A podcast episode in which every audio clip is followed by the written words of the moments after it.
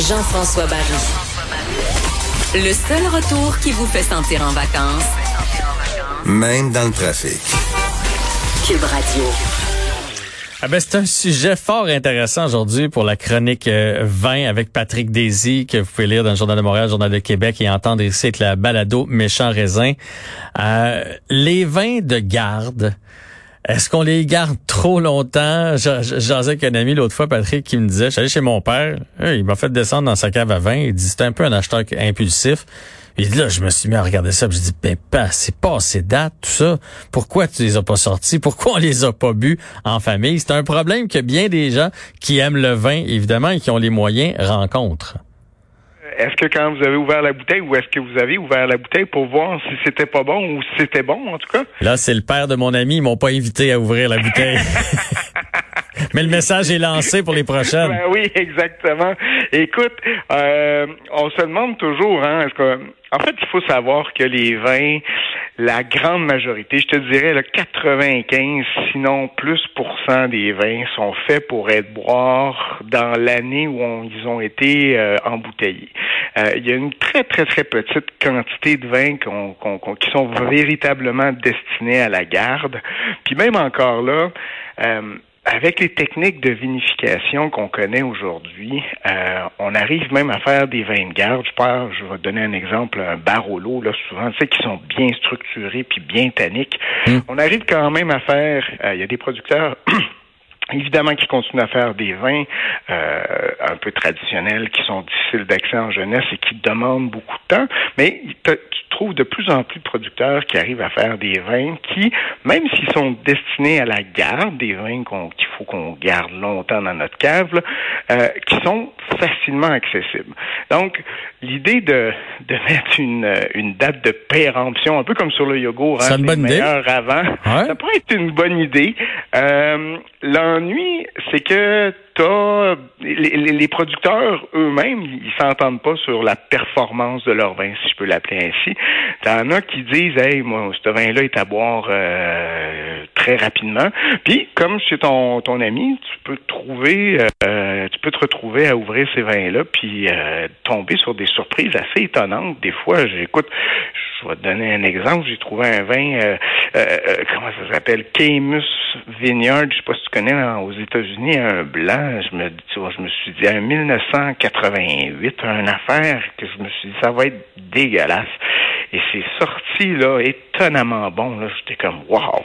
Et la même chose, des fois, tu as des vins qui on pense qu'ils vont être très très vieux, puis finalement, ben ils se retrouvent, puis que tu, en fait que tu penses que tu vas pouvoir laisser vieillir longtemps, puis tu ouvres la bouteille, puis tu fais comme ouais, c'est pas tout à fait ça. Puis tu sais, comme la petite, sais pas si ça t'est déjà arrivé, Jean-François, d'ouvrir une bouteille, que t'as entendu un petit peu, puis là tu te dis ah.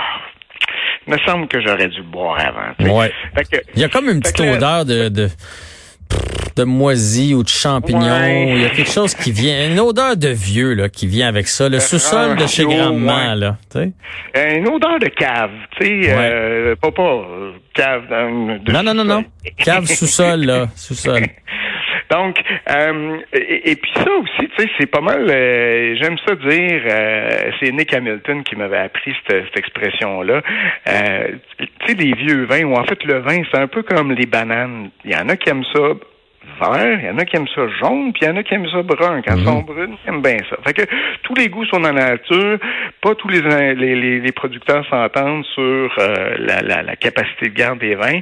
Et donc, au final, la date de péremption, sûr c'est une bonne idée. Ça risque peut-être de nuire à, la perception ou en tout cas à l'évaluation des vins. Mais, mais Patrick, euh, parce que tu sais, on dit toujours, puis là tu me corriges si j'ai tort, qu'il y a comme une courbe, tu sais, que son vin, le, le vin a un apogée, puis après ça il va redescendre, puis dans le fond tu l'auras pas à, son, à sa pleine performance.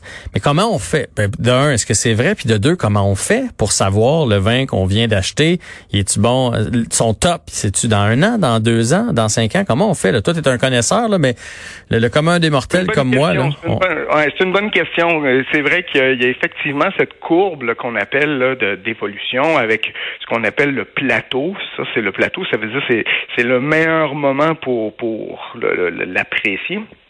Et ça, c'est difficile de, de juger ça. Même moi, que tu me dis être un expert, je m'abreuve beaucoup, beaucoup sur les forums de vin, sur les magazines spécialisés, sur les gens qui dégustent, pour avoir une idée à peu près de ceux de, de, de l'idée où, où, le vin est rendu, tu sais. Et, je reviens à ce que je disais en, début d'entrevue tout à l'heure. C'est sûr que il y a une petite proportion de ces vins-là qui sont véritablement destinés à la guerre. Donc, la meilleure façon de pas te tromper, je te dirais, c'est si vous avez la possibilité de le faire, acheter au moins trois bouteilles. Pour moi, c'est le mhm. chiffre magique. T'en essaies une au début, Là, ça te permet de comprendre un peu la structure du vin puis savoir si ça va pouvoir évoluer. Tu l'essayes ensuite 5, 3, 4 ans, 5 ans plus tard. Puis là, tu vois si la troisième bouteille, il faut que tu la apprennes rapidement ou si tu peux l'oublier puis essayer de faire un, peu plus de chemin avec elle. Ben, ça, répond bien à ma question. Tu avais, deux suggestions pour nous aujourd'hui? Ben, deux suggestions en fait qui euh, vont permettre euh, vont permettre aux auditeurs de, de, vérifier un peu cette espèce de théorie là de, de, vin qui pourrait se garder mais que en fait tu devrais boire puis un vin que vous devriez garder mais que vous pouvez boire. Je vous explique rapidement. Le premier c'est Pierre Chénier en fait les calcaires 2019. Les auditeurs peuvent retrouver évidemment là, la liste des vins là, euh, dans, sur la, la, partie balado de ton émission.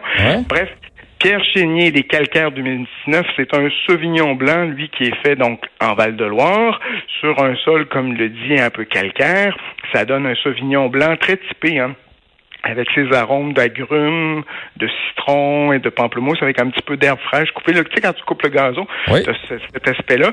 Et puis, tu as en bouche un vin qui est léger, rafraîchissant, avec une belle acidité. C'est sans prétention, mais il y a une bonne acidité. Puis souvent, ça, dans les vins, c'est ce qui permet de vieillir. Donc, c'est la colonne vertébrale qu'on appelle du vin. Donc, un vin qui a peu d'acidité va avoir moins de possibilité de vieillir. Fait que lui, on pourrait on pourrait le tester, même s'il est à 12 dollars puis il est twist cap, on peut s'amuser à en acheter trois puis aller sortir là, dans un an, deux ans, cinq ans. On pourrait essayer ça. Je suis ah, ouais. sûr que ça pourrait être euh, ça pourrait être amusant de voir. Puis, tu sais, c'est quand même pas beaucoup. Ben, enfin, ça, pas un gros risque. quand même assez abordable, à 12,65 euh, Tu peux t'acheter un six pack de bière pour ça. Fait que moi, je pense que ça vaut la peine d'essayer ça. Donc, euh, première suggestion. Puis un deuxième, deuxième suggestion, un petit peu plus cher celle-là, mais donc et puis ça, là, évidemment, le Sauvignon blanc dont on parlait, c'est un blanc. Là, on passe sur un rouge. Euh, ça s'appelle Polidiano Rosso di Montacino. Donc là-bas, on appelle ça, euh, parce que tu es, familier, je pense, avec le cépage, donc la, sorte de raisin qui s'appelle le Sangiovese. Mm-hmm. Sangiovese, en fait, il y a un nom un peu bizarre quand il arrive dans la, la région de Montepulciano, on l'appelle le Prugnolo, le Prugnolo Gentile. Donc c'est c'est des batailles de, de villages entre euh, oui qui, qui, donc il y a toujours un nom un peu bizarre selon où tu te trouves. Euh, bref, lui est fermenté donc euh, en cuve inox, mais on lui donne un, un, petit élevage en en fût, en fût de chêne pendant à peu près six mois. Euh, ça te donne un vin là, sur 2018 là, assez concentré avec des tanins assez disons protubérants, mais en même temps tu as cette espèce de velouté, de, texture, si tu veux, en bouche. Et tu as aussi une belle fraîcheur à nouveau. La, dans Sangiovese, tu as souvent de, belle acidité. Et c'est à nouveau ça plutôt que les tanins, qui évidemment vont permettre de vieillir, mais c'est surtout l'acidité qui apporte la structure au vin et qui lui donne cette possibilité de vieillir là. Donc, c'est possiblement un vin qu'on pourrait facilement laisser un bon 5 ans en, cave, même que ça va l'assagir, les, les, tanins structurés vont s'adoucir, puis tu vas pouvoir faire justement un bon bout de temps avec ça. Mais tu pourrais facilement aussi le prendre en jeunesse, donner-lui un petit coup de carafe 15-20 minutes, puis servez ça frais, vous allez avoir beaucoup de plaisir. Et ça, c'est 22,50 donc c'est une belle façon aussi de l'essayer. On peut même acheter jusqu'à, mettons pour 100 pièces, tu as 5 bouteilles, puis tu te dis j'en bois une par année, puis tu prends des notes. Prenez des notes pour vous souvenir comment il était ce, vin-là. en tout cas, moi, je trouvais ça très intéressant, la chronique d'aujourd'hui. Et euh, ben, tout l'été, en fait, a été bien le fun avec toi, Patrick. Je sais que tu pars en vacances, tu seras pas là la semaine prochaine. je veux te remercier pour euh, les belles chroniques et de nous avoir fait voyager comme ça tout l'été. Un grand plaisir, mon cher. On se retrouve bientôt, Jean-François. À bientôt et bonnes vacances à toi. Oui, ça va faire du bien. Profite-en. J'imagine qu'il va se déboucher une petite bouteille de vin. Patrick Daisy, donc, euh, chroniqueur vin dans le Journal de Montréal, Journal de Québec, et euh, que vous pouvez entendre ici avec la balado Méchant Raisin. Merci d'avoir été là. Ça a été un grand plaisir. On se retrouve demain, 15h, l'édition du vendredi. Et le Canadien va jouer contre les Pingouins à partir de 16h. On va suivre ça en direct.